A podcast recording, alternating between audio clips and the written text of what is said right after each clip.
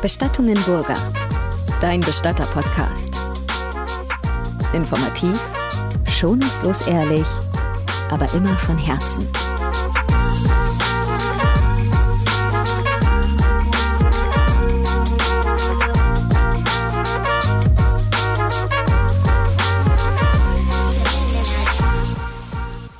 Weißt du, wo ich letztes Mal war? Nee. Beim Kieferorthopäden. Okay. Ja, mit der Pauline. Ja. Für alle, die sich wissen, Pauline ist meine kleinste Tochter, die ist 10 und kriegt jetzt eine feste Spange. Oh, Kiefer, ich hab's gehasst früher. Ich war Ja. auch im Kyoto-Bett, ich hab's gehasst. Was hast du, genau, ihr habt ja Zahnspangentermin gehabt, oder? Ja, genau, wurden halt Abdrücke genommen und so weiter. Und diese Praxis, die ist vielleicht fünf, sechs Jahre alt. Und wir saßen dann so im Behandlungszimmer, ich in der Ecke auf einem Stuhl. Und die Pauline lag auf diesem, auf diesem Behandlungsstuhl. Ne? Ja. Ähm, Und ich habe die ganze Situation so ein bisschen auf mich wirken lassen und festgestellt, boah, cool, da hat sich wirklich jemand einen Kopf gemacht drum. Also du? es geht nur um den Patienten. Der liegt da zentral auf diesem Stuhl. Mhm. Der soll es angenehm, der soll es schön und gut haben. Es schaut sehr stylisch alles aus. Es Mhm. ist sauber. Der Boden ist, war so mit einer Holzoptik verlegt irgendwie. Ja. Ähm, aber fugenlos eben, auch hygienisch muss er desinfiziert werden etc. Klar. Es stand nichts auf dem Boden herum. Alle Schränke waren super modern und auch so klinisch einwandfrei, hygienisch einwandfrei. Die waren freischwebend an der Wand montiert, also so, dass du unten äh, wischen kannst. Und es war alles, also man hat gemerkt, die ganzen Arbeitswege sind perfekt durchgestylt. Also wie man es quasi kennt vom Zahnarzt. Richtig, genau. Soweit nichts Neues. Das Ja. haben wahrscheinlich die meisten Praxen so. Ich fand es aber cool und auch vor allem inspirierend für mich oder auch für uns, unseren Versorgungsraum und unseren Bereich der Versorgung und der Einbalsamierung nochmal ganz speziell unter die Lupe zu nehmen Ja. und, äh, sag ich mal, komplett neu auszubauen. Ja, ich weiß, was du meinst. Das ist, das ist alles cool bei uns und das sieht schön aus und da kann man auch Leute mit reinnehmen. Mhm. Aber wenn man da länger drin arbeitet und dann auch mal so Vergleiche sieht oder jetzt, wie du auch sagst, in so einer Zahnarztpraxis, Ja. da denke ich mir schon manchmal so, ja, schön, aber ist alles ein bisschen so selbst zusammengewürfelt. Klar, das ist alles auf hohem Standard. Wir haben auch ähm, die besten Techniken, sind auch bestens geschult und haben auch ähm, alle Mittel dafür, die wir brauchen. Und ähm, was man halt eben braucht für die Versorgung und Einbalsamierung von Verstorbenen. Ja. Aber man könnte viel aus, mehr aus einem Guss machen, mehr geschliffener, mehr, mehr, mehr, mehr cooler, einfach moderner. Weil das alles schon so, so uralt, wenn zum Beispiel gute Versorgungstisch geht noch, aber die ganzen Schränkchen oder die, die Regale, wo die Sachen drin sind, die hast ja du damals auch schon benutzt. Ja, du natürlich. Mal schauen, wie lange das her ist. Na klar, der Tisch ist am ältesten. Den Tisch habe ich gekauft 1999. Also der ist wirklich, das ist irre eigentlich. Das ist krass. Aber da, da geht es mir jetzt gar nicht so im Detail drum, sondern ich, ähm, wa- was ich gerne erreichen möchte, ist, dass, dass es auf einem sehr, sehr hohen Niveau nur um den Verstorbenen geht und dass man sich quasi auch so ein bisschen so klinisch steril mit ihm beschäftigt. Weißt du, wie ich das meine? Also bei uns in, in, der, in der Versorgung, da gibt es tausend Sachen und da steht das Zeugs rum und so und da, es sieht auch nach Arbeit aus, das darf es auch. Ähm, aber ich will das Ganze ein bisschen feiner und auf einem Ja, wesentlich ja. höheren Level Klar. haben. Ich mache mal einen Vergleich. Ja. Thematisch ist es was ganz anderes, aber ist egal. Ähm, ich habe hier zu Hause zwei Aquarien und das sind nicht einfach irgendwelche Aquarien, sondern die sind nach einem Konzept von Takashi Amano eingerichtet. Das war ein Japaner, der quasi das- das Feng Shui in die Aquaristik gebracht hat und da geht es darum, um den goldenen Schnitt und es muss stylisch sein und das, die Becken sind aus einem speziellen Glas Ja. und das, das, die ganze Technik sowieso. Also da kommt es auch auf die Ästhetik an. Ja.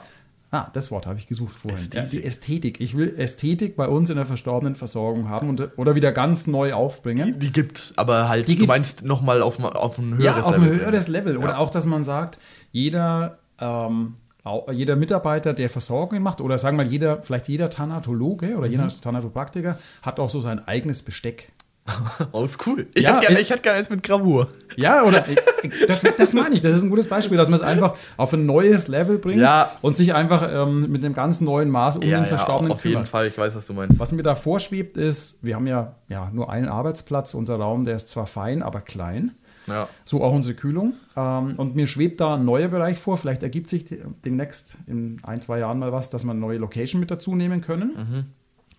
Und da möchte ich einen neuen Versorgungsraum reinbauen mit mindestens zwei Arbeitsplätzen. Bestenfalls drei. Stell dir vor, ein Ah, das großer wär Raum, wir haben geil, ja. drei stylische Tische. Vielleicht sind die gar nicht fahrbar und aus Edelstahl, sondern vielleicht sind die fix und irgendwie mit Abfluss integriert, dass alles gleich weggeht. Ähm, oben drüber auch so schwenkbare Lichtarme, dass du perfektes Licht auch Ja, hast. ja, wie im OP sein. Wie im OP oder vielleicht ähm, hast du vielleicht eine Ablage, wo du dein Besteck drauflegen Ja, kannst, das was auch schwenkbar ist. Alles ja? schön verstaut, alles effektiv, alles praktisch. Und das ist gerade bei uns nicht, noch nicht ganz so. Nee, ist nicht so, ja. Stehen, die Sachen stehen auch frei, die ganzen Embalming Liquids stehen halt da in Flaschen einfach rum. Genau. Das könnte man alles so perfekt verstauen, dass das einfach blitzeblank geschleckt ist. Ich habe da mal Bilder gesehen, als der Versorgungsraum bei uns gebaut wurde und das alles noch nicht rumstand. Mhm. Da habe ich mir gedacht so, boah, so sah der mal aus, der Raum. Schon, ne? Ja. Ja. Schon, äh, war schon cool. Boah, ja, das, das stelle ich mir schon cool. Da kannst du immer, kann man immer machen, ja, wer, wer schneller versorgt. Ja, weil dieser Bereich, der war und ist mir extrem wichtig. Also wir in der Beratung, wir sagen zu den Leuten ja auch, selbst wenn jemand den Verstorbenen nicht mehr sehen will, sagen wir oder betonen wir, Ja. wie bei uns versorgt wird, wie wichtig dieser Bereich ist. Wir übernehmen quasi die Fürsorge des Verstorbenen. Für die Familie oder auch für den Verstorbenen. Ist ja auch ganz wichtig. Er kann es ja nicht mehr selber machen, aber wir bereiten ihn da quasi wirklich auf seine letzte Reise Mhm. vor und sagen auch noch, ähm, selbst wenn Sie jetzt nicht mehr Abschied nehmen wollen am offenen Sarg, äh, sollte sich dieser Wunsch ändern oder aufkommen dieser Wunsch, sagen Sie Bescheid, Sie können jederzeit einfach vorbeikommen und ihn nochmal sehen. Ja. Ja. Und das möchte ich gerne bei jedem Verstorbenen echt gewährleisten. Ja. Also das machen wir bisher auch, aber ich will da die Messlatte einfach nochmal höher Ja, heben. weiß, was du meinst, weil am Ende des Tages geht es ja um den Verstorbenen. Klar, die anderen Bereiche, die wir haben, sind super wichtig und ohne die wird das ganze Gerüst Bestatter auch nicht funktionieren. Abmeldungen, ab, also Gespräche und so bla bla bla. Aber am Ende des Tages sind wir da wegen den verstorbenen Menschen. Ja. Und äh, um, um, um den Verstorbenen eigentlich, um dieses Hauptding, da soll es Ja. ja. eigentlich die, die, die äh, Messlatte am allerhöchsten sein von allen, finde ich. Ja. Auch dieser, dieser Bereich, diese Standards. Und ähm, deswegen denke ich mir das auch ganz oft. Für die Familie ist es ja am allerwichtigsten, Ja. Okay, was passiert jetzt mit meiner Person? Weil um die geht es ja dann eigentlich. Genau. Ja, da soll sorgsam umgegangen werden. Und diesen Job übernehmen wir als Bestatter. Und gerade auch wenn wir die Ausbildung zum Thanatologen haben, die ich ja habe, die du bald haben wirst, Oh, sag ich mal, geht's oder im bald los, Jahr. ja. und äh, auch so, wo wir unser eigenes Personal halt selber schulen. Ah, weißt du, was der Uli mir erzählt hat letztens? Nee. Ähm, er hat einen Praktikanten mit dabei gehabt und der hat Erfahrung mit Bestattungsinstituten, weil er da auch schon mal gearbeitet hat. Okay. Bei jemandem aus Nürnberg war das. Und der war völlig so beim An nach dem Waschen, so beim Ankleiden. Ach so, ach, ihr schneidet die Kleidung hinten gar nicht auf. Ich musste lachen, als der Uli das erzählt hat. Na, Uli musste auch lachen, weil er gesagt hat, nein, ähm, haben wir noch nie. Das hat mein Opa früher gemacht, vor 30, 40, 50 Oh das heißt, Jahren. die haben sich nicht weiterentwickelt. War ja sogar schon mal Thema in dem Podcast oder so eine, äh, eine, ein Geschichtchen, wo ich erzählt habe, dass ein Mitarbeiter meinem Opa die Anzugsjacke aufgeschnitten hat. Ja. Weil er dachte, es wäre die vom Verstorbenen. Ja, ja, ja. Also- nee, aber da habe ich auch letztens eine Situation gehabt und zwar ähm, im Krankenhaus. Gab es eine Abholung eben bei uns hier ähm, im Krankenhaus und unten in der Pathologie eben, da machen wir ja die Abholungen, das sind diese Kühlzellen eben, wo die Verstorbenen drin sind und dann war halt vor uns ein anderer Bestatter und die haben halt die Versorgung vor Ort gemacht. Ist halt nichts Verwerfliches dran, aber da habe ich mir schon mal gedacht, so, das ist nur so, das ist für mich nur so wischiwaschi. Ja. Das ist für mich nur so grob drüber, der kann nicht gescheit gewaschen werden. Das, das ist nicht so rein irgendwie. Ich weiß nicht. Ja, Also, ich weiß, klar, der wird desinfiziert, aber dann, also wir standen halt eben daneben, mussten eben kurz warten, bis die fertig sind und dann haben die halt die Kleidung aufgeschnitten und dann, dann lag der so im Sarg und nicht zurechtgezogen. Das war irgendwie so, ja, weil man es halt macht. Fertig, Punkt, aus, tschüss. Ich verstehe das. Also ich verstehe dich, Nee, oder ich weiß es ich, nicht. Das könnte ich nicht haben. das muss am Ende muss das so perfekt aussehen und jede Falte glatt oder so gut es geht halt einfach und da war es so, ja, die schneiden dann die Kleidung auf, wo ich mir so denke, so, mm, nein. Das kann man doch nicht Mach's machen. Ne? nicht. Ja. Aber ja, klar, manche haben halt nicht die Möglichkeit zu. Nicht Also- jeder hat einen Versorgungsraum, Nein, nicht natürlich jeder hat nicht. eine Kühlung. Aber ich bringe hier nochmal äh, den Be das Beispiel mit dem Aquarium oder mit diesem Hobby eben. Also es gibt viele Aquarianer und da ist auch echt nichts dagegen zu sagen. Ne? Die haben halt einfach im Unterschrank drin einfach irgendwie einen Filter stehen, irgendeinen im Baumarkt gekauft und so. Und also das Aquarium an sich schaut gut aus, aber die Technik, das ist ja dann auch wurscht. Ja, ja. Oder so was ganz Billiges und so, ist wurscht, weil das sieht man ja nicht. Und das ist genau der Punkt, wo ich mir denke, ja, nee, wie du es auch sagst, ähm, wahrscheinlich hast du es von mir geerbt, ähm, das, muss perfekt bis ins letzte Detail sein, weil sonst, sonst war es nicht gut. Ja. Ähm, ich weiß nicht, wie ihr das seht, aber ähm, Perfektionismus. nee, das nicht, sondern es gibt da ähnliche Diskussionen. Naja, in dem Bereich schon irgendwie. Nee, beispielsweise, ähm, manche Leute sagen auch, ähm, ja, wo, wozu soll man, ähm, wozu soll man noch mords einen Sarg, irgendwie einen schönen Sarg raussuchen oder warum soll man denn noch schöne Kleider anziehen? Man sieht ihn ja eh nicht Ja, mehr. Oder er ja. wird ja eh verbrannt. Das ist so Das der ist Klassiker. ein Standardsatz. Und ich meine, klar, wenn jemand äh, kein Geld hat oder nicht viel Geld ausgeben will, gibt auch günstige Sargmodelle. Das ist kein Thema, da geht es gar nicht ums Geld, sondern ich vergleiche das dann gern mit einer Hochzeit. Stell dir vor, bei einer Hochzeit, da brauchst du ja auch Blumenschmuck und so Tischgestecke und sonst was. Mhm. Und wie lange hat man es an dem Tag? Hast auch nur ein paar Stunden halt diesen Tag über an der Hochzeit oder meinetwegen am Abend, wenn Ja, man dann klar. gemeinsam ist, könnte man ja auch sagen, ach, weißt du was, Wird eh komm, weggeschmissen. das lassen wir doch alles weg, weil das ist eh nur für drei, vier Stunden. Das ist ja Quatsch, weil das muss ja in dem Moment schön sein. Es ist halt eine emotionale Sache, es ist eine Gefühlsangelegenheit. Ja. Ja, also, hm, weiß nicht. Ich würde es auch nicht machen. Es gibt auch Leute, die sagen, ja, der Sarg. Oder mich könnt ihr auch in den Mülleimer bestatten als ohne. Ja, es gibt, es gibt ähm, etliche, die auch sagen, ja, mich könnte mal, was sagen manche, mich könnte auf den Kompost schmeißen. Oder halt, Ja. ja. gut, das sagen die ein bisschen so im Spaß. ja, ja, Quatsch. natürlich, in der Realität gibt es natürlich nicht, Ja. aber weiß nicht, trotzdem, das finde ich so. Ah, Es steckt schon eine gewisse Kultur, also eben eine Bestattungskultur dahinter. Und ich sehe es als unsere Aufgabe, diese Kultur hochzuhalten und auch Ja. zu pflegen oder bis hin zu auch weiterentwickeln. Ja? ja. Ähm, unser Podcast ist ja ein Instrument dazu, dass man da auch weiter in die Richtung geht, Auf was jeden Fall, weiterentwickelt, informiert. Und ähm, ich, wir sind froh, wenn ihr uns schreibt. Wir freuen uns über eure Meinungen oder auch über eure Fragen. Über die Hörermails. Hörermails, genau. Ja. Könnt ihr richten an podcast.bestattungen-burger.de. Und mich würde jetzt beispielsweise interessieren, was haltet ihr davon, wenn man sich so viel Gedanken macht um die Versorgung von dem Verstorbenen und das auf so ein hohes Level bringt?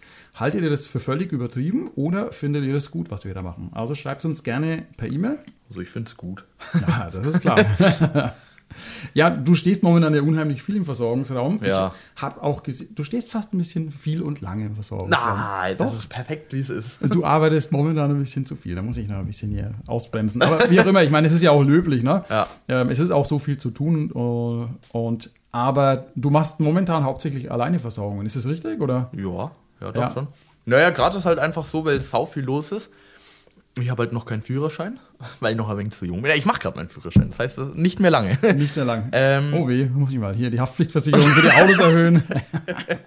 Ey. ähm, genau. Und dann ist halt die Realität so, ja, okay. Ähm, die anderen zwei fahren halt, machen Abholungen, weil es halt gemacht werden muss. Und ich, was kann ich in der Zeit machen? Ich habe keinen Führerschein, ich kann nicht irgendwie ohne ihn wegfahren oder was anderes machen oder allein auf Trauerfeier. Ich habe halt einfach keinen Führerschein, kann Ja. nirgendwo hin. Und dann stehe ich halt allein im Versorgungsraum und versorge halt den ganzen Ja. Tag. Und so sind wir teameffektiv. Sehr cool. Ja. Ich muss an der Stelle dazu sagen, die anderen machen genauso Versorgungen, ne? Michi, Uli und sonst. Natürlich, Auch die klar. ich jetzt namentlich hier nicht genannt haben, ne? sind auch voll mit dabei. Aber in der letzten, oder halt die letzten Wochen war es halt oft so. Ja, ne, ist natürlich. ja kein Thema dann, auch. Nee, das ist auch für mich gar kein Problem. Es ist manchmal ein bisschen, schon ein bisschen schwerer, weil zu zweit geht es logischerweise halt leichter, vor allem auch das Anziehen. Ja. Aber ich finde es auch ganz gut. Ich sage dann auch immer oft auch zu Michi, wenn er sagt so, ja, wirklich, geht das wirklich nicht so. Ja, klar, ey, ganz ehrlich, so lerne ich viel mehr, habe ich das Gefühl auch. Oder für mich auch. Quasi, wenn man es alleine kann, dann ist es zu zweit gleich doppelt so leicht. Verstehst du? Ja, das ist so verstehe. wie wenn du laufen gehst mit einer Gewichtsweste, wenn du einen Gewichtsrucksack aufhast. Und wenn du das beherrschst, dann kannst du ohne Gewicht, kannst du dreimal schneller laufen. So. Ja, verstehe. Also so denke ich mir das. Und da musst du alleine klarkommen, lernst alleine die Handgriffe. Finde ich eine ganz gute Übung, eine ganz gute Mini-Ausbildung, mal so dieses alleine versorgen. Ähm, und so ist man dann einfach schnell und effektiv. Du wünschst dir manchmal oder sagst zu mir, oh Vater, wir, ähm, wir müssen mal wieder zu zweit eine Versorgung oder eine Einbalsamierung auch machen. Das wäre natürlich optimal, wenn ich da ab und an oder öfter auch mit dabei sein kann, dass du es quasi von mir auch lernst. Ja, dann sitzen halt, dann sind die ganzen Grundhandgriffe da. Ja, ich, das stimmt, aber da sind mir auch momentan zeitlich die Hände gewunden. Ich kann das gar nicht so, wie ich es gerne machen wollte. Ja. Wobei letztens haben wir ja eine Einbalsamierung gemacht wieder zusammen. Ja. Die zweite war das, also wo du eigentlich gemacht hast. Oder, Ja, halt Oder halt mitgemacht habe. Ja, genau. Also ich denke schon, dass es was bringt, gerade auch hinsichtlich dessen, dass du jetzt im März mit der Ausbildung zum Ja, glaube ich auch. Thanatologen oder Thanatopraktiker jeden Fall schon, schon anfangen und auf jeden Fall so mindestens diese Grundhandgriffe. Dass ich die, diese, diese Basic Basics, die will ich auf jeden Fall drin haben. Mhm. Dass ich auf jeden Fall schon mal einen Plan habe und nicht dann drin hock und mir erstmal anhören muss, was Einbalsam überhaupt ist, weil ich weiß es dann eh schon so. Ja, natürlich. Das ist, ist mir schon wichtig. Äh, Ganz kurz für diejenigen, die nicht wissen, was eine Einbalsamierung ist oder die den Podcast dazu noch nicht gehört haben, könnt ihr gerne hören, ist glaube ich Folge 3 oder 4. Ähm, bei einer Einbalsamierung werden an verschiedenen Körperstellen kleine Inzessionen gemacht, also Schnitte und äh, das arterielle System dort angezapft, kann man sagen. Es wird äh, Wasser mit Formaldehyd und mit einem Farbstoff versehen injiziert, durch eine Pumpe sozusagen der Kreislauf wieder in Gang gebracht und Blut gegen Formaldehyd dadurch ausgetauscht. Warum macht man das? Damit, genau, äh, äh, muss ich jetzt die Ausbildung machen. Er sagt du? Genau, nee, ähm, dass der Verstorbene eben sozusagen länger haltbar bleibt. In dem Sinne muss man machen bei Auslandsüberführungen, da ist das sogar vorgeschrieben. Oder wenn jetzt zum Beispiel hier jemand stirbt, äh, nee, andersrum, jemand stirbt in Frankreich und ähm, die Familie ist hier, will den aber hier nochmal sehen. Dann wird er in Frankreich ähm, einbalsamiert, dass der eben, bis die Familie den hier nochmal sieht, auch länger haltbar ist und eben nicht die Verwesung einsetzt. Also es ist herauszuhören von der Verwesung und halt hauptsächlich gehen auch Verfärbungen weg. Das hat man letztens echt krass gesehen. Also wir setzen es bei uns hauptsächlich ein, wenn jemand Verfärbungen hat, beispielsweise ein Mann, wenn er einen Herzinfarkt hatte, sind ja oft die Ohren verfärbt oder auch die Finger, Fingerkuppen. Also auch der letztens, den wir einbalsamiert hatten, Ja. da war das ganze Gesicht eigentlich voll blau. Ja. Und nach der Einbalsamierung war das wirklich eigentlich wie als würde er gleich wieder aufstehen. Also Ja, sah echt gut aus. rosig, Ja. ne? Rosig, Ja. hat gut ausgesehen.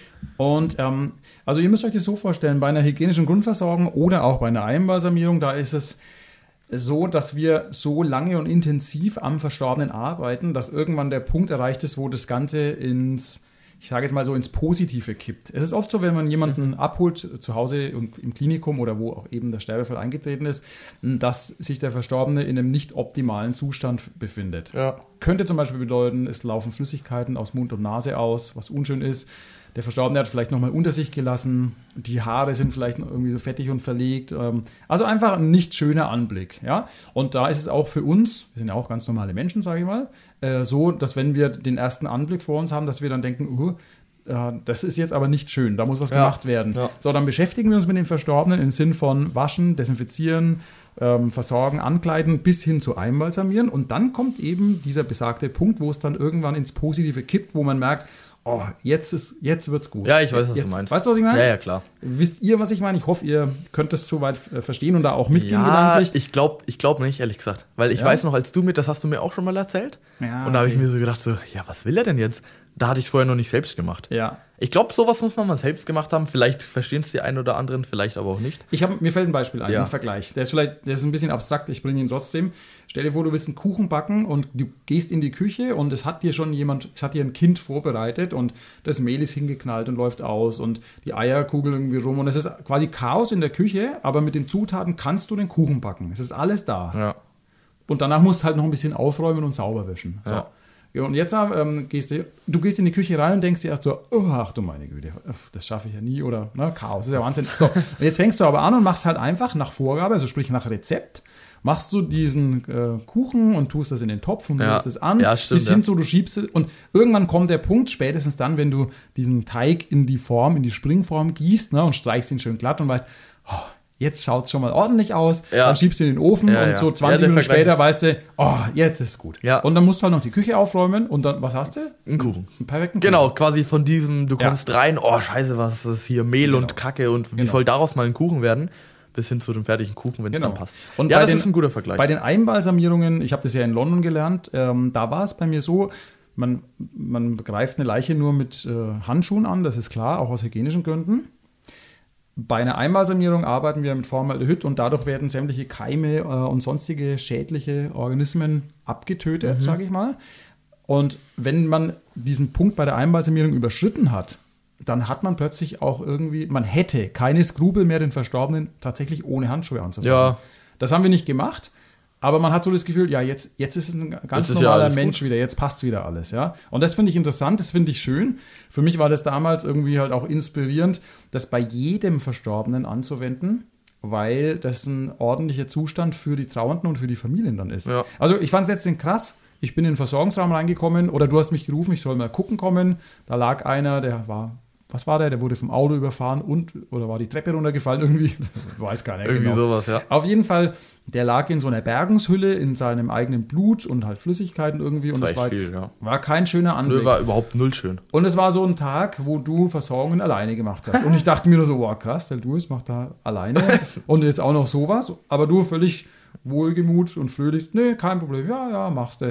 äh, und dann kam ich irgendwie eine halbe, dreiviertel Stunde später wieder zurück. Und du warst da gerade am Waschen dann bei dem, wo man dann gemerkt hat, ah, jetzt ist er ja schon. Jetzt ist er ja schon blutbefreit und Genau, äh, also ja, schon- ja, klar. Ja, die halbe Miete schon. Das geht wirklich so Step by Step. Ja, und das fand ich krass oder hat mich auch beeindruckt, muss ich sagen, weil ähm, ich erinnere mich damals, als ich die Firma vom Opa übernommen habe, der war anfangs ja noch kurz mit dabei, oder da hatte ich sie noch nicht übernommen, war ich 18, 17, 18. Äh, wir hatten eine Abholung da bei uns in Fürth irgendwie in so einem Hochhaus und der Verstorbene lag in seinem Bett aber schon, ich sage jetzt mal eine Woche. Ja, Sommer. Er war jetzt noch nicht richtig verwest, aber war halt schon grün, wie es dann so ist, ne? Ja. Gerochen, Ja, ein bisschen ja, ausgelaufen. Und für meinen Opa war das, der hat sowas nicht oft gehabt. War so, oh, das ist ja Wahnsinn. Und ich habe halt einfach nur meinen Job gemacht und das war halt einfach so. Genau, ja, Bin ja. recht pragmatisch. Ja, so, genau Und so gehe ich da auch. Danach hat er dann so ganz stolz zu mir gesagt, also das war jetzt dein Gesellenstück. Und damals so, ja, okay, cool, ne? Muss Aber- vielleicht noch kurz dazu sagen, was ein Gesellenstück ist. Ja, weiß man eigentlich, also mit, mit dem Gesellenstück schließt man die Gesellenausbildung ab. Ja. Also, nee, nee, schon klar, aber halt für, vielleicht für die anderen. Ja, ja, okay. Ähm, und das da, dachte ich jetzt aber bei dir, als ich den gesehen habe, der war eigentlich viel krasser als das. Ja, ich, ja, muss, ja, ich musste klar. den nur rüberheben oder rüberziehen in den Sarg. Ja, Also von daher. das denke ich mir lustigerweise manchmal bei, bei Abholungen. Lustig. Ist mir noch nie so gekommen, der Gedanke, kommt mir gerade. Ähm, was manchmal bei einer Abholung, wenn ich bei der Abholung schon merke, so, okay, boah, der läuft ja nochmal aus und da ist nochmal viel Erbrochenes und Kot im Spiel. Und dann hebe ich den rüber und dann ist das so, okay, jetzt ist er erstmal weg und dann denke ich mir so, oh nein, den muss ich ja später noch noch Ja, versorgen. genau. Aber wenn es dann soweit ist, dann ist die wieder Versorgungseinstellung da und dann ist es auch weg. Dann ist mir auch egal. Und Weil wie gesagt, dann ne, geht's einfach los und ich arbeite alles ab. Und jetzt stell dir mal vor, du holst so jemand ab im Klinikum oder im Heim und denkst dir erstmal so, uha, den habe ich später noch auf dem Tisch. Wenn du jetzt aber weißt, du hast ähm, in der Arbeit den, die perfekte Umgebung. Also noch besser jetzt als bei uns. Ja, und ja, ein perfekter klar, Tisch klar. und Abluft ist und hier und egal. da. Ne? Ja, ja, Dann ist ist es so, ja, Ja. das kriegen wir dann alles hin. Und zum Schluss würde ich sagen, beantworten wir noch ein paar Hörermails, ein paar Fragen von Zuhörern, Zuschauern. Ähm, ich fange einfach mal an. Die Maike schreibt, ich habe mal eine Frage, muss man eigentlich eine Ausbildung machen oder kann man auch auf Vollzeit oder Teilzeit einfach so quer einsteigen? Und liebe Maike, ja, das geht auch. Man muss nicht unbedingt die Ausbildung zur Bestattungsfachkraft machen, die gibt es auch, dauert drei Jahre, aber man kann auch einfach quer einsteigen und mitten rein, Beispiel, du bist gerade, arbeitest im Restaurant, du könntest morgen auch als Bestatter anfangen, das geht. Die nächste Frage kommt vom Thorsten. Er schreibt: Hallo, wenn ich hier in Trier sterbe, könnt ihr mich dann in der Ostsee als Seebestattung beisetzen? Ja, lieber Thorsten, ganz egal, wo man stirbt, man kann immer in der See beigesetzt werden, also die Asche sozusagen. Ne? Äh, wenn das der letzte Wille ist, macht Sinn, das zu verfügen. Kannst du gerne schriftlich fixieren, kannst gerne auch bei uns hinterlegen. Ähm, wir bestatten sehr, sehr viele Leute in Form von einer Seebestattung in der Ostsee. Und von daher kein Problem. Die Nicole fragt, hey, was kann ich tun? Meine Oma ist vor einem halben Jahr gestorben, ich traue immer noch sehr. Was kann ich tun? Ich kann mit meiner Trauer nicht umgehen. Ja, das ist ähm, eine gute Frage. Da muss man wirklich dazu sagen, dass jeder unterschiedlich trauert. Ähm, vielleicht bist du halt einfach jemand, der viel, viel mehr Zeit braucht. Was auch zum nächsten Punkt schon führt. Es braucht einfach ziemlich lange Zeit. Du kannst mal versuchen, so kleine ja, Rituale zu machen. Vielleicht gehst du mal zum Grab von deiner Oma, schreibst einen Brief, legst einen Brief hin, legst einen Erinnerungsstein ans Grab und den anderen gleichen Stein, den hast du immer so in deiner Hosentasche als Verbindung. Einfach mal so kleine Sachen ausprobieren, da gibt es viele Möglichkeiten und es dauert einfach Zeit. Lass deine Gefühle zu und sprich mit jemandem drüber. Und Das habe ich auch schon oft gehört, Ja. also dass es hilft, ja. Ja, die nächste Frage kommt von einer Chiara oder Xiara, weiß nicht, wie man es spricht. Guten Abend. Hätte da mal eine Frage, was passiert mit den Babys, die unter 500 Gramm, sind? Habe eben das Video zugesehen, wo sie das erklärt haben. Und was passiert mit Babys, die über 500 Gramm wiegen? Vielen Dank. Ja, was passiert mit denen? Also Babys, die sterben unter 500 Gramm, sind nicht bestattungspflichtig. Wenn so ein Fall, der meistens in der Klinik eintritt, eben äh, in der Klinik stattfindet, werden diese äh, totgeborenen Kinder unter 500 Gramm vom Klinikum gesammelt. Und beispielsweise hier bei uns in Fürth bestatten wir die zweimal im Jahr in Form von der Einäscherung, Ja. von der Feuerbestattung und die Urne wird dann beigesetzt in so einem Sternenkinderfeld auf dem Fürther Friedhof. Über 500 Gramm ist ein Kind ja bestattungspflichtig oder wenn es auch Zeichen des Lebens hatte, also Herzschlag oder Atmung, muss man es bestatten. Und da bieten wir einfach sehr individuelle Bestattungen an. Luis hat da auch etliche Videos gemacht und Infos bei Instagram, könnt ihr gerne nachlesen oder kannst du gerne nachlesen, Chiara. Ich hoffe, ich habe dir da geholfen mit der Antwort. Der Philipp schreibt, hey, hey, wie geht's euch? Ich interessiere mich sehr für den Beruf des Bestatters und mich würde interessieren, ob ich ein Praktikum machen kann oder ob man generell ein Praktikum machen kann. Lieber Philipp, ich habe gute Nachrichten für dich. Ja, das geht. Man kann beim Bestatter ein Praktikum machen, du kannst sogar wirklich auch mal mithelfen. Also mithelfen beim Versorgen von Verstorbenen, bei einer Abholung, bei einer Beerdigung, einfach mal mit dabei sein. Das ist für viele auch, glaube ich, ein- eine gute Lösung, um herauszufinden, ob, das, ob der Beruf denn was für einen ist. Von daher, lieber Philipp, du kannst frohgemutes ein Praktikum machen, die Möglichkeit gibt's. Und weiter schreibt der Tim. Servus. Muss ein Angestellter wirklich im Krematorium das Skelett sozusagen zerteilen? Interessiert mich. Dachte, nach dem Verbrennen ist es Asche. Ich habe jetzt gar nicht gewusst, was er meint. So das Skelett irgendwie rausziehen Okay. aus, dem, aus der Leiche oder Aus aus, dem dem. Verstorbenen. Nee, ähm, jetzt weiß ich aber, was er meint. Ähm, er meint, ob, er, ob die Knochen aussortiert Ja, ja, werden ja, müssen. klar. Nein, muss natürlich nicht. Also die Knochen, die bleiben tatsächlich in Form von einem sehr groben äh, Granulat oder auch bruchstückhaft übrig. Ja, ist schon noch was da. Aussortiert werden Metallteile, Hüftimplantate etc. Äh, Und diese Knochenteile kommen dann mit der ganzen Rest, Restasche in eine sogenannte Knochenmühle und werden zu einem feinen Granulat dann Ja. zermahlen und das sieht dann erst aus wie Asche. Das, was ähm, ursprünglich aus dem Ofen rauskommt, sieht gar nicht aus wie Asche. Ja, nee, stimmt. So wie, sie, ähnlich wie wenn du in ein Lagerfeuer reinschaust, wo dann noch so ähm, weiß verkohlte ja, Äste oder. Doch, ähm, genau, ja, genau, das trifft so. ganz gut. Klar, es sieht irgendwie dann schon aus wie Asche, weil es ja Asche ist, aber man erkennt wirklich noch einzelne Teile auch von Gelenken, finde. Also man erkennt schon, okay, das war mal ein Leben. Ähm, genau, bis es dann eben gemahlen wird und dann ist es wirklich so ein feiner Staub. Leute, Leute, spannende Fragen, die ihr habt. Stellt uns die Fragen gerne, wir beantworten die. Ihr könnt sie entweder auf Instagram als Nachricht drüber schicken oder auch per E-Mail an podcast.bestattungen-burger.de.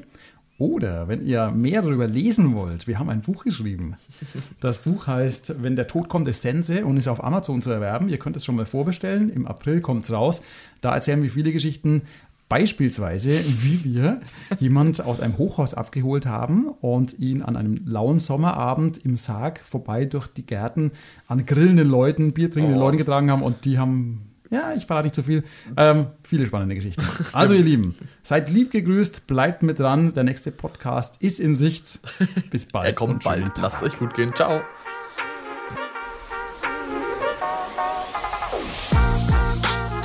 Das war Bestattungen Burger. Dein schonungslos ehrlicher Bestatter-Podcast auf allen gängigen Streaming- und Download-Plattformen. Vielen Dank fürs Zuhören.